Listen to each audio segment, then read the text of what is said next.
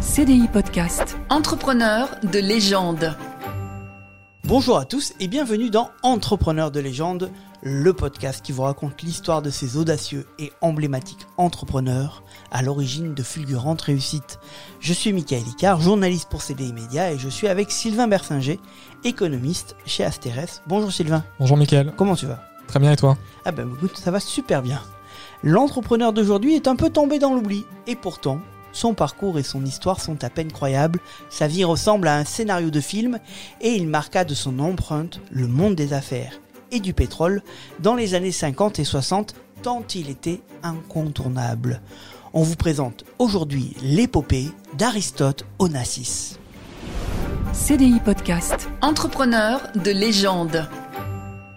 Alors Sylvain, Aristote Onassis est né au tout début du XXe siècle en Turquie. Oui, alors tu dis Michael au tout début du XXe siècle parce qu'on va le voir, il y a un petit doute sur sa date de naissance. Alors c'est la date qu'on retient souvent c'est 1906, mais euh, il y, a, un doute, donc euh, on, va dire 1906. Euh, donc il, naît actuellement en Turquie. Donc à l'époque c'était Smyrne, mais donc c'est une ville qui est aujourd'hui géographiquement en Turquie, mais qui à l'époque était dans l'Empire ottoman et qui a été ensuite pendant un moment rattaché à la Grèce. On va voir, on va voir que c'est important pour son parcours. Donc il naît dans une famille de commerçants aisés. Son père est un marchand de, tabac, de coton, de textile euh, euh, prospère de la ville. Donc c'est une ville très cosmopolite. Il y a beaucoup de, communautés euh, turques, grecques, arméniennes et autres qui, se côtoient. Donc eux appartiennent à la, communauté grecque. Donc il appartient, disons, à la, bourgeoisie marchande de cette ville. Il a une enfance euh, plutôt plus privilégiée, plutôt dorée. Euh, donc c'est un enfant euh, qui n'est pas du tout scolaire. Il a, il a des résultats scolaires assez, assez médiocres. C'est pas l'intellectuel en fait. L'étude intellectuelle, les livres, etc. Ça l'intéresse pas. C'est un, c'est un fonceur, c'est un impulsif. C'est il, avance vite et au, et au flair. Donc il fera jamais de grandes études. Et il, préfère aussi le sport, la natation, l'aviron. Il préfère être à la plage qu'à l'école, on va dire. Donc son, son, père voulait qu'il fasse de grandes études, mais, mais, mais ce sera jamais le cas. Donc, un début de vie plutôt confortable, mais tout bascule en septembre 1922. Oui, donc c'est un épisode qu'en France on connaît mal et qu'on a un peu oublié. Donc après la Première Guerre, euh, donc l'Empire ottoman avait combattu aux côtés de l'Allemagne et de l'Autriche, donc euh, aux côtés donc des, perdants en 1918. Donc l'Empire ottoman est, démantelé. Euh, la, Grèce prend une partie des, territoires de l'actuelle Turquie, ce qui déclenche une guerre entre la, la, Turquie et la Grèce. Et donc l'armée turque donc envahit Smyrne et on va dire massacre une bonne, partie de la communauté euh, grecque de, la ville. Donc une partie de, la famille de Donassis a été tuée, une partie déportée. Alors lui parvient à, passer entre les gouttes, on ne sait pas trop comment. Euh, donc il aurait euh, menti sur son âge, c'est pour ça qu'il y a un doute sur sa date de naissance, il aurait menti sur son âge pour se faire plus jeune et donc pour passer pour un civil, puisqu'à partir de 17 ans, il était considéré comme un homme en âge de combattre. Donc, et donc en, en, en, il serait fait déporter là en fait. Voilà, il aurait probablement été déporté, euh, peut-être même tué, parce que bon, il y a eu beaucoup de massacres, un peu, bon, euh, on tue un peu les gens pour un oui ou un non. Euh, donc il aurait menti sur sa date de naissance pour paraître plus jeune, et vu que les archives de, de la ville ont été brûlées à ce moment-là, bah, en fait, c'est pour ça qu'on ne sait pas trop quand il est né. Donc il parvient à, à s'embarquer sur un, un, navire américain. Là encore, il y a plusieurs histoires qui circulent. Il aurait été l'amant d'un militaire anglais, etc. Bon, on sait, ne sait pas trop comment. Toujours est-il qu'il parvient à regagner Athènes, euh, où il rejoint une partie de sa famille. Donc il a, un oncle qui est mort, mais euh, son père, ses, sœurs parviennent à, rejoindre Athènes. Et euh, donc ils sont complètement ruinés. Hein. C'était une famille plutôt prospère, mais là ils, sont, ils sont partis absolument sans rien. Ils sont déjà, je dirais, bien contents d'être en vie, puisque beaucoup de leur, leurs compatriotes sont morts. Et ils se rendent compte qu'à Athènes, disons leur avenir est un peu bouché, puisque donc c'est des, des Grecs mais beaucoup parlent turc, donc ils sont pas forcément bien vus à Athènes, puisqu'on est en pleine guerre entre la, la, Grèce et la Turquie. Ils sont, ils sont un peu vus comme des traîtres. Voilà, un peu comme des collabos, parce que c'est des Grecs, mais qui ont habité sur le territoire qui euh, désormais est turc, qui parlent turc, qui ont beaucoup de liens avec la Turquie, donc ils ne sont pas forcément très bien vus. Donc du coup, euh, Aristote Onassis, euh, dès l'année suivante, en 1923, il s'embarque pour, pour l'Argentine, pour Buenos Aires, donc qui à l'époque, l'Argentine est un pays très prospère. Hein. Aujourd'hui, c'est un, un, pays où il y a toujours un peu des crises et de l'inflation. Mais à l'époque, c'est un pays très prospère, à peu près autant que les États-Unis ou, que New York. Hein. Beaucoup d'immigrés allaient à Buenos Aires, ou, aussi bien qu'à New York. Donc il y va avec un passeport Nansen, puisqu'il est, il est à ce moment-là euh, apatride. hein. Oui, c'est un passeport. euh, Un passeport pour les apatrides créé après la guerre, puisqu'il y a eu beaucoup de mouvements de population. Euh, et donc il s'embarque un peu à fond de cale. Il a, c'est- la famille est vraiment ruinée, ils ont, ils ont vraiment plus d'argent. Et donc il arrive à Buenos Aires et il va faire, euh, alors au début pour vivre, tout un tas de petits métiers. Il, fait, il fait la plonge, il apprend un peu à travailler dans les télégraphes, les télécoms, ju- juste pour gagner sa vie. là. Il n'a pas du tout l'intention de faire carrière là-dedans.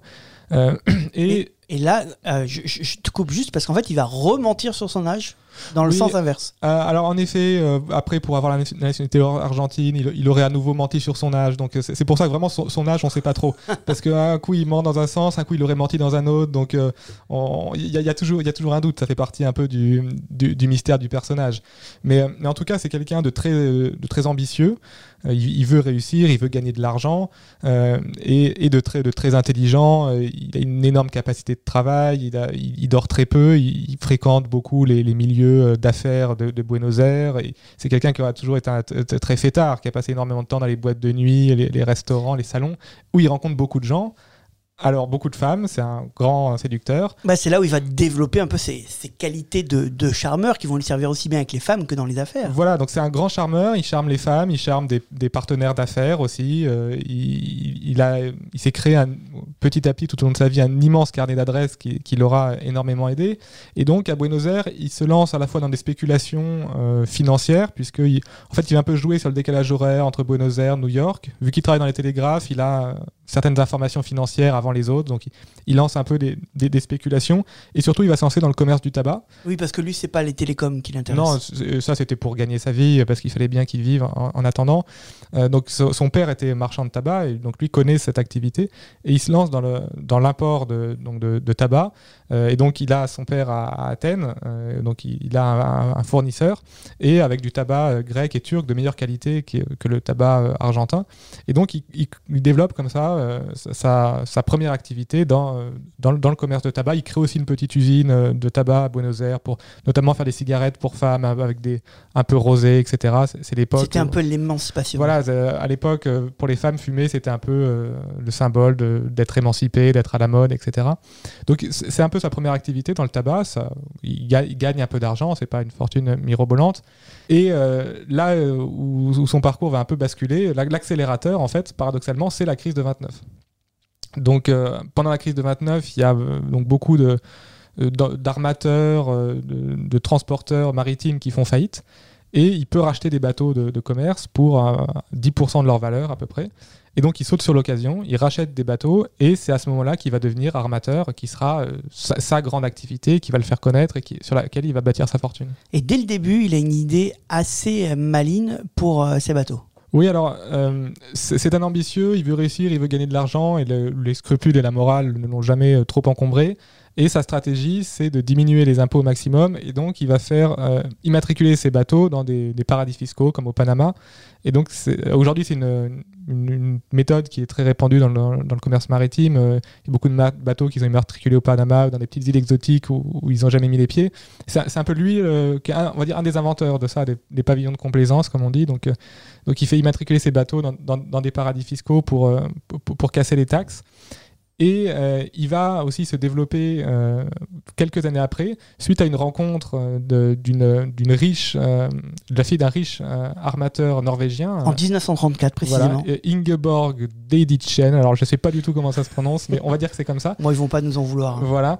Et euh, donc, en fait, qui- ce qu'il faut bien voir, et on le verra tout au long de sa vie, c'est que pour lui, la séduction des femmes et les affaires, c'est souvent, c'est souvent les deux paires. Donc, c'est c'est un Mais grand. il est autant connu pour les deux d'ailleurs. Oui, euh, on le connaît autant pour ses succès féminins que pour ses succès en affaires.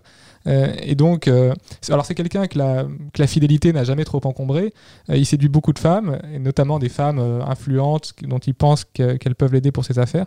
Et donc, il séduit la fille de, de- de ce riche armateur norvégien. Ils, ils vont un peu s'allier, allier leur, en- leurs entreprises. Parce Et- que lui, il a une idée fixe en tête. Il pense à ce qui va être le futur. Voilà, donc lui, il pense au futur, et pour lui, le futur, c'est le pétrole. Donc on est au début du XXe siècle où l'énergie principale, c'est encore le charbon, et a- le monde est en train de basculer vers, le pétrole, et il, pressent, ce- basculement, et donc il pressent qu'il y aura besoin de beaucoup de, pétroliers pour transporter le, le- le pétrole sur, les mers du monde entier. Et donc il construit, euh, il se fait construire des pétroliers euh, qui sont à l'époque les plus grands du monde, Et euh, donc là, on est dans, les années 30 à peu près. Euh, il, met sa flotte principalement sur le, commerce de pétrole et ce qui va très bien, fonctionner et ce qui fait que dans les années euh, 40, c'est un- un- déjà un riche homme d'affaires. Alors il deviendra encore plus riche après, mais un, un riche homme d'affaires, un globe trotteur. Il, il reste jamais au même endroit. Il a un coup à Londres, un coup à New York, un coup à Athènes, etc. Et il survit bien à la guerre d'ailleurs. Alors, il survit bien à la guerre parce que bah, vu qu'il est globe-trotter euh, pendant la guerre, bah, il part à, New York et, euh, se mettre euh, se mettre à l'abri, à se mettre un peu loin, où il fréquente tout un tas de gens. Alors, il a toujours fréquenté beaucoup de gens dans, les- dans les boîtes de nuit, les restaurants, des, des gens un peu louches, les, les- les- le contre-espionnage américain, l'a la soupçonné de, de magouiller avec les nazis. Bon, alors visiblement, c'était pas trop le cas. Bon, Il y, a- il y a une période un, un peu trouble où il rencontre beaucoup de gens un peu un, un peu louches à New York. En tout cas, il était assez proche de gens Il Oui. était entouré de personnes qui avaient du pouvoir quand même. Oui, il a, il a toujours cherché le contact de- des gens de pouvoir et peut l'importer, euh, leurs opinions politiques, leur nationalité, tant que, tant, tant que leur carnet d'adresse pouvait faire avancer ses affaires. J'ai envie de dire, il bouffait un peu à tous les râteliers tant que tant qu'il y avait des opportunités d'affaires derrière. Il n'était pas très regardant à ce niveau-là. Donc il survit à la guerre, il arrive à survivre à la guerre et sa société aussi. Et juste après la guerre, il s'attaque à un nouveau marché, la pêche à la baleine. Oui, alors ça nous paraît aujourd'hui un, un peu surprenant, euh, déjà parce qu'il y a des considérations environnementales, de préservation Bah. de l'espèce qui font que euh, aujourd'hui on, on ne veut plus quoi à part il y a un peu les Japonais encore qui pêchent la baleine, mais Ben là, pour l'instant, le tabac, le pétrole, la baleine. euh, voilà, il- c'était pas forcément un écolo. euh, Oui, voilà. Onassis. Donc oui, il, se lance dans la pêche à la baleine. euh, donc il faut voir qu'après la guerre, euh, notamment en Europe, hein, euh, il y a eu des tickets de rationnement pendant encore longtemps. Nourrir la population, c'était un- vrai défi. Et la, pêche à la baleine était un bon moyen de trouver de la, de la viande et de la graisse pas chère. Donc c'était un vrai marché, c'était, je dirais, un vrai besoin aussi pour... nourrir la population. Donc, il lance des baleiniers. Ce qu'il va faire, c'est qu'il va demander, il va commander des baleiniers au chantier naval allemand, puisque l'Allemagne était euh, bon, détruite par les bombardements, euh, extrêmement pauvre hein, au, au sortir de la guerre. Et donc, il y avait beaucoup d'ouvriers euh, des chantiers navals allemands de, de Brême, Hambourg. euh, Mais ils n'avaient pas le droit d'ailleurs de, de Alors, construire oui, des bateaux. il y, avait effectivement une, une- dans les années 40, même jusqu'aux années 50, euh, l'Allemagne avait des contraintes sur les exportations. Donc en fait, il fallait prendre des vieux bateaux et les transformer en baleiniers, puisqu'ils n'avaient pas le droit de, de faire des bateaux de A à Z et de, et de les vendre à l'exportation. Mais en fait, bon, Onassis, lui, les règles, euh, voilà, dès qu'il peut les contourner, euh, Ils trouvent toujours une il solution. trouve quoi. toujours une solution, euh, quitte même des fois à, à verser des pots de vin, il n'était pas à ça près. Et donc, il, il commande beaucoup de baleiniers et pendant une, une bonne dizaine d'années, une de ses grosses activités avec le pétrole, ça va être la, la pêche à la baleine, et qui à l'époque une activité extrêmement lucrative. L'après-guerre, c'est aussi pour lui le passage petit à petit au statut de star mondial. Oui, donc il, s'est beaucoup enrichi avec le commerce du pétrole euh, et euh, la, pêche à la baleine. Euh, donc ça devient une personnalité influente, médiatique. Il a toujours cherché les paparazzi, se, se- mettre en avant. C'est vraiment une personnalité du, show business. Et il continue à séduire des femmes, et notamment des femmes qui peuvent l'aider en affaires. Donc euh, notamment euh, les... Il a fini sa relation avec Ingeborg. Oui, Voilà. enfin petit à petit, il y a eu des tromperies. Mais C'est toujours très compliqué. Les, les Ouais. affaires de cœur de, de Nassis sont toujours très, très compliquées. Euh, et il va notamment convoiter euh, les filles de Livanos, donc qui sont les filles d'un riche euh, armateur grec, donc Eugénie et Tina. Euh, et donc là, c'est un petit peu embrouillé puisque lui au début convoite donc euh, Eugénie, la grande sœur. Il finit par épouser euh, Tina, la petite sœur, qui a 17 ans, lui doit avoir la quarantaine à peu près. Et euh, il faut savoir qu'il a un ennemi, euh, un autre arma- arma- armateur grec qui est vraiment son, ennemi juré. Les deux se détestent. Donc il s'appelle Niarchos, euh, Stavros Niarchos, qui lui va épouser euh, Eugénie Livanos. Donc en fait, les deux, euh, les deux ennemis jurés vont devenir en fait beaux-frères, puisque chacun épouse une des, une des sœurs Livanos. Oui, c'est un peu un duel célèbre de l'époque, peu, ces deux armateurs. C'est vraiment un grand. Ils ont le même profil d'ailleurs. Ils ont le même profil, c'est tous les deux des armateurs grecs. En fait, ils sont très ressemblants. Et on va voir aussi que souvent, ce que fait Onassis, c'est en réaction à, à- ce que fait son concurrent et, inversement. Ils sont vraiment tirés la bourre pendant, euh, pendant 15-20 ans. Et donc, euh, ce, mariage, c'est aussi un mariage intéressé, puisque ça permet à Onassis donc, de se rapprocher euh, d'armateurs grecs euh, célèbres et puissants. Donc, on, voit que dans ces relations sentimentales, les affaires ne sont, ne sont quand même jamais très loin. Et euh, c'est en même temps, partout, notamment en Europe, les 30 glorieuses. Oui, donc euh, la demande de pétrole euh, augmente, augmente fortement, donc ces affaires se, portent très bien. Il, étend son carnet d'adresses, notamment à, Monaco. Il devient des personnalités très, très influentes de, Monaco. Et donc avec son carnet d'adresses et son énergie, son, son talent pour les affaires, euh, il devient une personnalité extrêmement riche. On n'a jamais bien su sa fortune exactement, puisqu'il a toujours été très, très discret sur ce sujet-là. Alors, autant euh, sur les femmes euh, et sur le bling-bling, il, aimait bien la publicité, autant il y, a, il y a des sujets sur lesquels on, on, sait moins, donc on ne sait pas précisément sa fortune. Mais dans les années 50, c'est probablement une des personnes les plus riches au monde. Mais en 1954, les affaires se gâtent. Oui, alors c'est un peu compliqué puisqu'il avait voulu euh, faire un accord, euh, une sorte de monopole sur le transport du pétrole saoudien.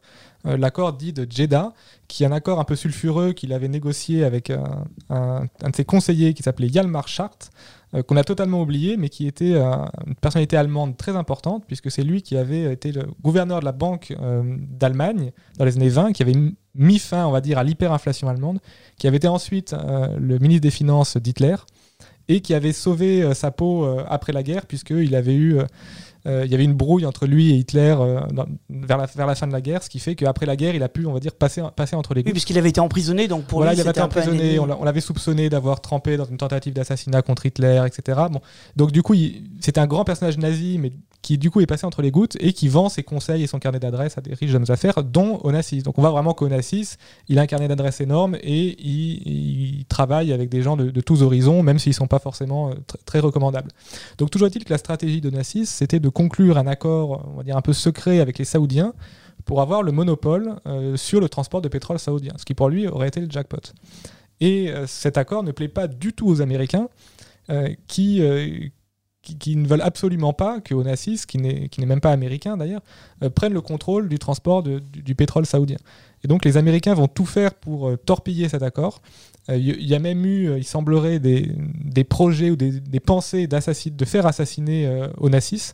Donc les Américains voulu mettre des, des, bâtons dans les roues juridiques, puisque euh, Onassis avait racheté des, bateaux de l'armée américaine après la guerre, alors qu'il n'était pas américain. Donc en fait, il semblerait qu'il n'ait pas le droit, etc. Donc il y a eu des batailles juridiques. C'était des Liberty Ships. Des Liberty Ships, comme les appelait, voilà, ces bateaux qui servaient au transport de marchandises pendant la guerre et qui ont été vendus à, des armateurs privés euh, en 1945. Donc enfin, les Américains ont, tout fait pour lui mettre des bâtons dans les roues et pour faire euh, capoter cet accord. Donc là, on est en 54, il, se retrouve, alors pas, pas ruiné, mais enfin, c'est quand même un. un là, c'est vraiment la noirceur du monde des affaires, quoi. Voilà, alors là, c'est vraiment le. On se tire dans les pattes, euh, en coulisses, etc. C'est des, des, négociations assez dures. Et en fait, euh, il va y avoir un événement qu'il n'avait pas du tout prévu, mais qui va être pour lui vraiment le, jackpot. Oui, parce que là, il est affaibli, là, pour l'instant. Il n'est pas ruiné, mais il est affaibli. Euh, et cet événement, c'est la nationalisation en 56 du canal de Suez par Nasser. Et donc, du jour au lendemain, le trafic est coupé sur le, canal de Suez. Oui, parce qu'avant, les bateaux passaient comme ils voulaient dans le canal de Suez. Voilà, enfin, ils payaient une, un droit de passage, un péage, mais enfin, c'était une artère de, circulation très importante. Et désormais, il faut contourner l'Afrique. Donc, euh, c'est beaucoup plus compliqué. Il y a besoin de beaucoup plus de bateaux. Et donc, le prix du fret s'envole du jour au lendemain. Et qui sait qu'il y a beaucoup de bateaux Et qui sait qu'il y a beaucoup de bateaux et qui, et, qui est prêt à les, à les, louer, à les mettre à disposition bah, C'est Onassis. Et donc, là, il gagne énormément d'argent de manière totalement inattendue. Hein. Il n'avait pas de contact particulier avec Nasser. C'est vraiment la, chance qui lui sourit. Et donc, il gagne encore plus d'argent. Et à la fin des années 50, c'est vraiment une personnalité extrêmement riche et extrêmement influente. Bah, ça devient un jet-setter. C'est vraiment un jet-setter. Euh, il est très connu. Il achète un splendide yacht, le Christina O, du, nom de sa fille. Qui est encore connu. Qui est encore connu, euh, et sur lesquels il invite des personnalités. Il invite Churchill, il invite euh, toutes les personnalités de, des, des, affaires, de la politique. Et il invite aussi notamment Maria Callas, qui sera pendant longtemps euh, sa, maîtresse. Alors ils se marieront jamais, il y aura des, fâcheries, des disputes, des réconciliations, etc. Mais enfin, il y a une relation dont, la presse People a, a, beaucoup relayé, disons, euh, entre Onassis et, Maria Callas. Il achète une île, une, gigantesque île privée en Grèce. C'est vraiment un jet-setter. Aujourd'hui, on l'a un peu oublié, Onassis, mais à l'époque, c'était vraiment une personnalité, une des personnalités les plus connues des affaires et, et du showbiz mondial. C'était un flambeur voilà, c'était un flambeur. Il avait compris que, que en fait, jouer de sa notoriété euh, aussi pouvait servir ses affaires. Par exemple, quand il invite Churchill, bah voilà, son amitié euh, avec Churchill, cette relation l'aide énormément en affaires, ça lui permet d'avoir des réseaux, ça lui permet d'être connu. Et donc il, il, en a joué aussi, ça, ça faisait partie de sa stratégie. Et c'est souvent en réponse à ce que faisait son concurrent Niarchos, qui achetait aussi des yachts. Voilà, Niarchos achetait un yacht, Onassis en achetait encore plus, plus beau, Niarchos achetait une île, Onassis en achetait une plus grosse. Il y avait vraiment entre les deux une sorte de, de, combat de coq qui, qui, a vraiment marqué leur, leur, vie et la manière dont ils ont géré leurs affaires. Et tu l'as dit, donc il y a une relation avec Maria Callas qui, qui est restée célèbre, qui n'a jamais abouti un mariage parce que bah, c'était un peu trop tumultueux. Par contre, il y a une autre relation juste après qui va aboutir à un mariage très important. Voilà, donc euh, une des autres femmes, euh, alors on va pas parler de ses maîtresses parce qu'il y a eu tant qu'il faudrait faire un podcast entier là-dessus, mais sa dernière femme, très connue, c'est Jackie Kennedy, donc la, veuve euh, du, du, président Kennedy. Alors il semblerait que c'était un mariage euh, politique et stratégique, pas du tout un mariage d'amour. Euh, Onassis voulait un peu rendre la, monnaie de leur pièce aux Américains, puisque on a vu, il a eu des, relations très tumultueuses avec, avec les Américains. Euh, et pour lui, épouser, épouser Jackie Kennedy, c'était un peu un, pied de nez aux Américains de dire ben voilà, moi, moi le petit grec, j'épouse la femme de, de, votre ancien président, une des femmes les plus connues des États-Unis. Et il semblerait que pour Jackie Kennedy, c'était un mariage guidé pour des intérêts euh, d'argent. Elle avait besoin d'argent. Elle avait besoin d'argent, elle avait un train de vie euh, assez, luxueux, et donc épouser Onassis, c'était euh, c'était un moyen d'avoir beaucoup d'argent. donc visiblement, ça n'a jamais été un mariage très heureux ni un mariage d'amour. C'était, ils se sont mariés comme on signerait un contrat d'affaires, disons. Et en parallèle de tout ça, hein, tu l'as dit, les relations avec les États-Unis, bah, c'est pas au beau fixe. Donc il décide de partir à Monaco et il va un peu aider à redorer un peu l'image de luxe de Monaco. Oui, si Monaco est connu, c'est un peu aussi euh, grâce à Onassis, puisque euh, dans les années 50-60, il, va s'y installer, euh, il va y investir beaucoup dans la société des bains de mer, le, casino, les hôtels, etc. Il va devenir une des personnalités très, très, influentes de Monaco. il va mettre la principauté, on va dire, à la, une de, toute la presse people, jusqu'à déplaire un petit peu au prince régnier qui trouve qu'en fait Onassis se prend un petit peu pour le, prince de Monaco. Donc il y aura là aussi une brouille entre, entre Onassis et, le prince régnier, ce qui fait qu'après il va un peu se retirer de Monaco et notamment il finira sa vie à, Paris. Donc tout va bien pour euh, Aristote, mais en fait avec le début des années 70, eh ben, les nuages commencent à arriver sévères. Oui, en fait c'est pas euh, quoi, c'est les nuages et euh, c'est vraiment l'orage quoi. C'est-à-dire que on va dire en 1972, c'est un des hommes les plus connus, les plus riches, les plus célèbres du monde, et en deux ans, tout s'effondre. Donc tout s'effondre déjà parce qu'il y a le choc pétrolier. Donc lui, euh, dans le business, c'était de transporter du pétrole. Bah, le pétrole coûte quatre fois plus cher, les gens en consomment beaucoup moins. Bah, patatras, évidemment. Euh, il y a euh, un changement de régime en Grèce. Donc la, dictature militaire tombe et est remplacée par la démocratie. Et Onassis avait été très proche des, des, militaires, avait visiblement versé tout un tas de pots de vin contre les avantages fiscaux, etc. Enfin, tout un tas de magouilles plus ou moins avouables qui sont euh, révélées au grand jour. Donc sa popularité en Grèce est, fortement affaiblie et tous les projets qu'il avait en Grèce de développement bah, tombent à l'eau. Euh, son fils décède dans, un accident d'avion. Donc il avait racheté une compagnie euh, aérienne, une petite compagnie grecque gérée par son fils. Et son, fils décède dans un crash aérien. Euh, ce, qui, ce qui va beaucoup l'affecter euh, psychologiquement. Son mariage avec euh, Jackie Kennedy se passe mal. Donc vraiment, en quelques années, tout tombe à l'eau. Lui-même a des problèmes de santé. donc on va dire sentimentalement, familialement, financièrement, enfin, rien ne va. Et c'est vraiment une, en quelques années une, une, descente aux enfers en fait. Euh, et euh, donc il est malade et il va, euh, il, va se retirer à Paris. Donc il, meurt à, Paris à l'hôpital à l'hôpital américain de Neuilly en, 75. Le 15 mars 1975. Voilà. En, en, fait, en quelques années, en 2-3 ans, il est passé de la gloire immense à alors pas la ruine parce qu'il avait encore beaucoup d'argent, mais enfin a, de gros problèmes en affaires, euh, de gros problèmes en amour, de gros problèmes de santé, etc. Euh, et qui, il, est, probable aussi que tous ces problèmes et, la dépression liée à la, mort de son fils et aussi joué sur sa santé et, ça, explique, peut-être aussi le fait qu'il soit décédé si rapidement. Et il partage sa fortune en deux. Euh, d'un côté pour sa fille, qui est son héritière, et de l'autre côté pour une fondation au nom de son fils.